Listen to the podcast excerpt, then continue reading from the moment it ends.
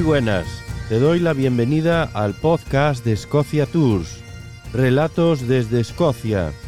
Mi nombre es Simón, guía oficial por la Asociación de Guías Escoceses y fundador de Escocia Tours, que ofrece los viajes más auténticos por el país, viajes a la carta, islas, highlands, en definitiva, experiencias inolvidables.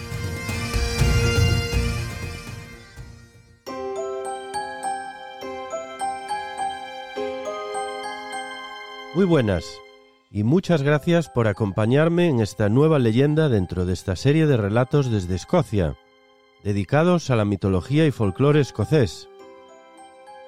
Nuestra historia de hoy transcurrirá en Glenmore, un pequeño pueblo de las Highlands o tierras altas de Escocia, en concreto dentro de lo que es hoy el Parque Nacional de Cairngorms. Cuando pensamos en hadas, la mayoría de nosotros probablemente pensemos en criaturas benevolentes, como aquellas de las películas de Disney. Pero hubo un tiempo antes del mundo Disney que la gente genuinamente temía a las hadas, y mucho del folclore de las hadas se revuelve en torno a la protección de su malicia. Tiempo atrás, cuando el mundo era un lugar mucho más misterioso, la gente temía ofender a las hadas, que podían lanzar hechizos maléficos o maldecir por simple capricho. Las esquinas consideradas de hadas siempre se evitaban, y en algunas casas incluso se eliminaban esquinas por el temor de que estaban bloqueando sus caminos. En algunas otras casas de campo se construían con la puerta principal y trasera alineadas y ambas permaneciendo abiertas en la noche para permitir el posible paso a las hadas. En las leyendas o historias tradicionales, las hadas no tenían alas. Esas criaturas aladas crecieron en popularidad mucho más tarde. La mayoría de nosotros no puede ver las hadas. Viven en un universo paralelo llamado el reino de las hadas. Acorde a las leyendas, las hadas originalmente se ocultaron de nosotros porque realmente lo que hicimos fue invadir y ocupar sus tierras. Es decir, lo que venimos haciendo aún ahora con muchas especies de animales. Así es que, bueno, ¿qué otra cosa podrían hacer?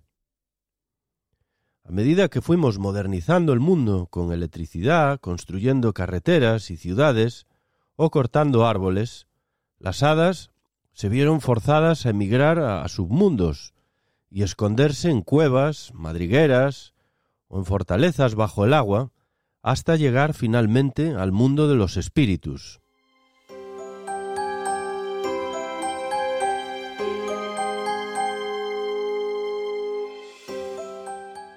Principalmente debemos agradecer a la época victoriana que transcurrió en el Reino Unido en el siglo XIX por nuestra noción que tenemos de las hadas, las cuales son diminutos seres alados, las tierras altas de Escocia, en las Highlands y en general en los países célticos, las hadas parecen ser otro tipo de seres bien diferentes. Una creencia común y bastante extendida es que las hadas o Daoinesith, la buena gente, eran ángeles caídos. Cuando fueron expulsados del paraíso, algunos cayeron en el mar, otros a la tierra, y el resto permanecieron en el aire. Aquellos que cayeron en tierra construyeron sus casas en montículos de hierba y vegetación, los cuales se denominan Scythian, y las Highlands están repletas de este tipo de habitáculos perfectos para hadas. Los Sith vivieron y todavía viven muy cerca de los humanos, y hay ciertos momentos del año que las puertas de sus hogares permanecen abiertas, y ahí es cuando podemos mirar adentro incluso entrar. Aunque con cautela porque el hecho de probar su comida o beber, su vino, por ejemplo, ya que son una raza muy hospitalaria, los puede poner a su servicio y esclavitud. Una feliz noche en Scythian puede resultar que haya durado muchas décadas en realidad, para cuando regresemos al mundo en el que vivimos. Los Sith pueden ser buenos vecinos, pueden hacernos perder el tiempo, e incluso casarse con humanos, pero también pueden robar y al parecer les encanta sustraer bebés humanos. ¿Y por qué estamos tan fascinados con las hadas en nuestra era moderna? Podría ser, quizá, que las historias de hadas nos transportan de nuevo a la infancia. O quizá es que las hadas sí son reales y nos roban nuestra imaginación a lugares mágicos.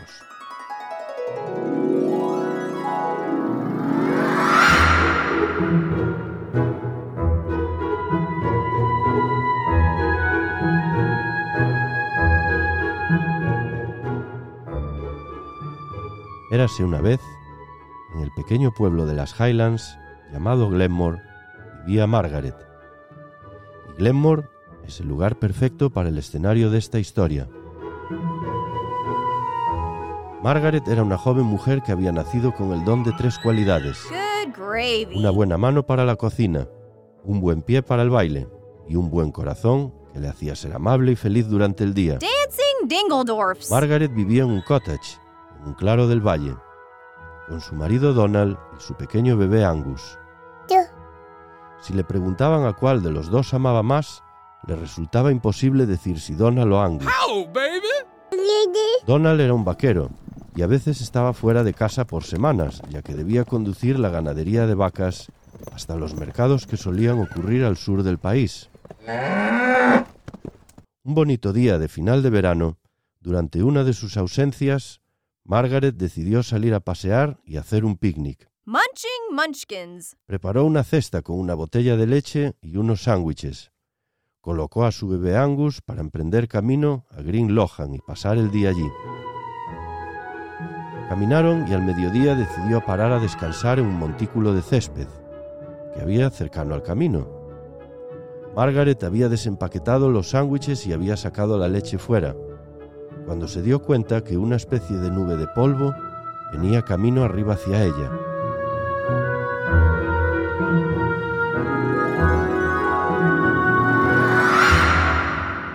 Así como la nube se iba acercando a ella, vio como un viejo hombre muy pequeño, con una larga barba blanca dentro de esa nube. Ese pequeño hombre parecía desgastado y cansado, y estaba manchado del polvo del camino sobre él. ¿Por qué no paras si compartimos nuestro picnic? El pequeño viejo hombre se sentó a su lado y se comió la mitad de los sándwiches y bebió media botella de leche. Entonces se levantó y habló por primera vez. Has sido muy amable conmigo. No tengo ni plata ni oro, pero lo que te voy a dar es más precioso que cualquiera de esas cosas. Alcanzó su bolsillo y sacó un clavo oxidado de una vieja herradura de caballo. Toma esto y cuídalo bien. Puede que te sea útil antes de lo que tú te piensas. Margaret era demasiado educada como para preguntarle a aquel señor para qué demonios quería ella aquel clavo oxidado de una herradura. Ella le dio las gracias y lo deslizó al bolsillo de su delantal. El pequeño viejo hombre se preparó para volver camino arriba, y Margaret pronto lo perdió de vista. Margaret regresó a casa con su bebé. Aquella noche se hizo fría, así que puso a Angus en su cuna al lado del fuego de la chimenea. Colocó una ramita de serval encima de su edredón para mantenerle protegido de espíritus malignos. Tan pronto se sentó a hilar en la máquina, escuchó fuera en el jardín un ruido escandaloso. Pensaba que podría ser algún zorro que se coló en el jardín para cazar a sus gallinas. Inmediatamente cogió un farolillo y salió afuera para comprobar qué pasaba. No había rastro de ningún zorro, y las gallinas seguían en su gallinero. Margaret volvió a casa. Tan pronto cerró la puerta, escuchó un sonido. Miraba alrededor de toda la habitación, pero no podía ver de qué o dónde venía el sonido. Luego se dio cuenta que la ramita de serval estaba tirada en el suelo. Margaret enseguida corrió a comprobar la cuna y miró dentro. Donde antes estaba su bebé Angus, Ahora había una criatura delgada, marrón, con manchas, uñas largas y afiladas, orejas puntiagudas, ojos grandes y amarillos, sonrisa de oreja a oreja, y una boca llena de dientes afilados. Aquella cosa miraba hacia ella y reía. Al momento, Margaret se dio cuenta de lo que había sucedido. Las hadas la habían engañado para que saliese de casa. Cuando ella estaba en el jardín, las hadas aprovecharon a robar a su bebé Angus y pusieron en su lugar a aquella criatura, un changeling.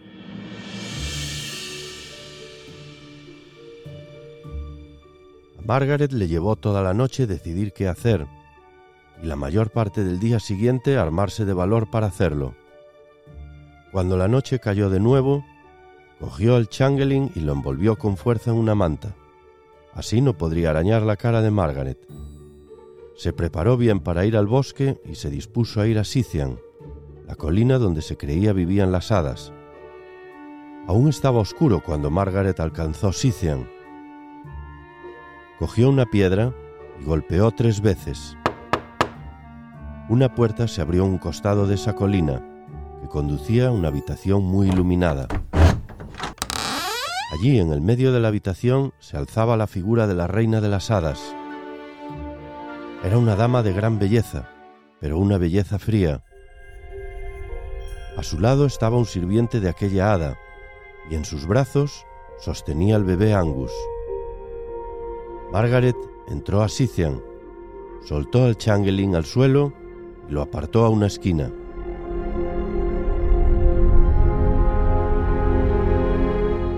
No quiero esa cosa. Quiero a mi bebé de vuelta. Me pregunto cuánto merece la pena para ti tu bebé. Escuché que tienes muy buena mano para la cocina. ¿Darías eso a cambio de tu bebé? Margaret, por supuesto, no se lo pensó dos veces y asintió con la cabeza. La reina de las hadas alcanzó y acarició el brazo de Margaret. Su mano se hizo tan pesada como el plomo. Ahora, entonces devuélveme a mi bebé. Yo no dije que te lo devolvería. Solo estaba interesada en comprobar lo que el bebé merecía la pena para ti. Seguro que más que tener una buena mano, escuché que tienes un buen pie para el baile. ¿Darías eso a cambio de tu bebé? De nuevo Margaret no se lo pensó dos veces y asintió con la cabeza. La reina hada alcanzó y acarició su pierna y se volvió más pesada que el plomo. Por favor, ahora devuélveme a mi bebé. Dije yo que te lo devolvería. Tu bebé tiene que merecer más la pena que una buena mano para cocina y un buen pie para el baile. He escuchado que tienes un buen corazón para afrontar cada día. ¿Darías esto por tu bebé?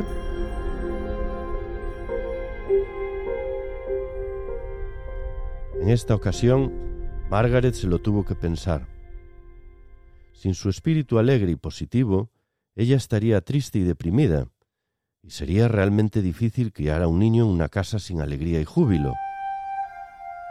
Pero ella quería a su bebé Angus con desesperación, así que Margaret de nuevo asintió con su cabeza. La reina hada alcanzó a Margaret y acarició su pecho, y su corazón se volvió como el plomo. Margaret reclamó su bebé por tercera vez, mientras la reina hada atacaba con sus palabras. Piénsalo. Si vuelve contigo al mundo de los mortales, envejecerá y al final morirá. Si este bebé permanece en nuestro mundo, siempre será joven. ¿Estás segura que no le darías la inmortalidad? Margaret se lanzó hacia adelante y agarró a Angus del sirviente de la reina hada. Entonces se dio la vuelta rápidamente y saltaron fuera de aquel habitáculo dentro de aquel montículo del bosque, aterrizando en la oscuridad y tropezando con los árboles. Pensó que si llegaban a alcanzar el arroyo y saltar a la otra orilla, estarían seguros ya que las hadas no pueden cruzar cursos de agua corriente. Pero Margaret podía sentirlos justo detrás de ella, jugando con su pelo, rascando su espalda con sus largas y afiladas uñas, y sabía que en cualquier momento aquellas criaturas mágicas se acabarían abalanzando sobre los dos. En la prisa tropezó con una raíz y se cayeron. El bebé salió rodando y allí donde cayeron había una rendija. una rendija metálica, como el viejo clavo oxidado de la herradura que había guardado en el bolsillo de su delantal. Margaret buscó el clavo oxidado a tientas y lo encontró, I've got it. y recordó que si hay algo más que las hadas odien tanto como el agua corriente, eso sería el metal forjado.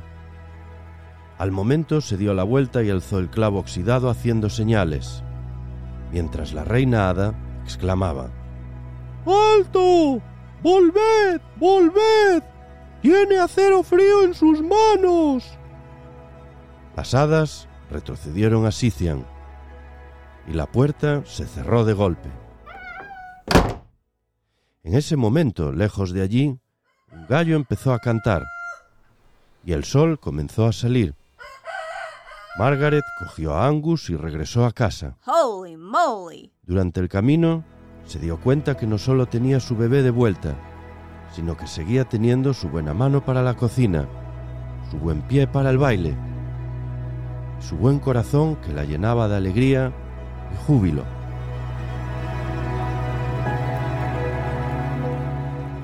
He aquí el fin de nuestra leyenda, que nos da una lección de humildad.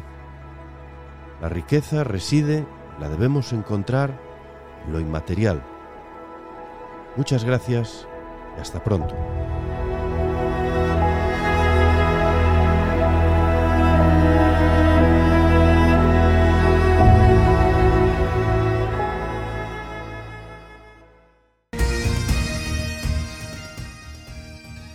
Y hasta aquí llega el episodio de hoy en Relatos desde Escocia. Recuerda que puedes seguirnos navegando en escociatours.com, donde también podrás encontrar los viajes más auténticos por el país. Viajes a la carta, islas, highlands. En definitiva, experiencias inolvidables.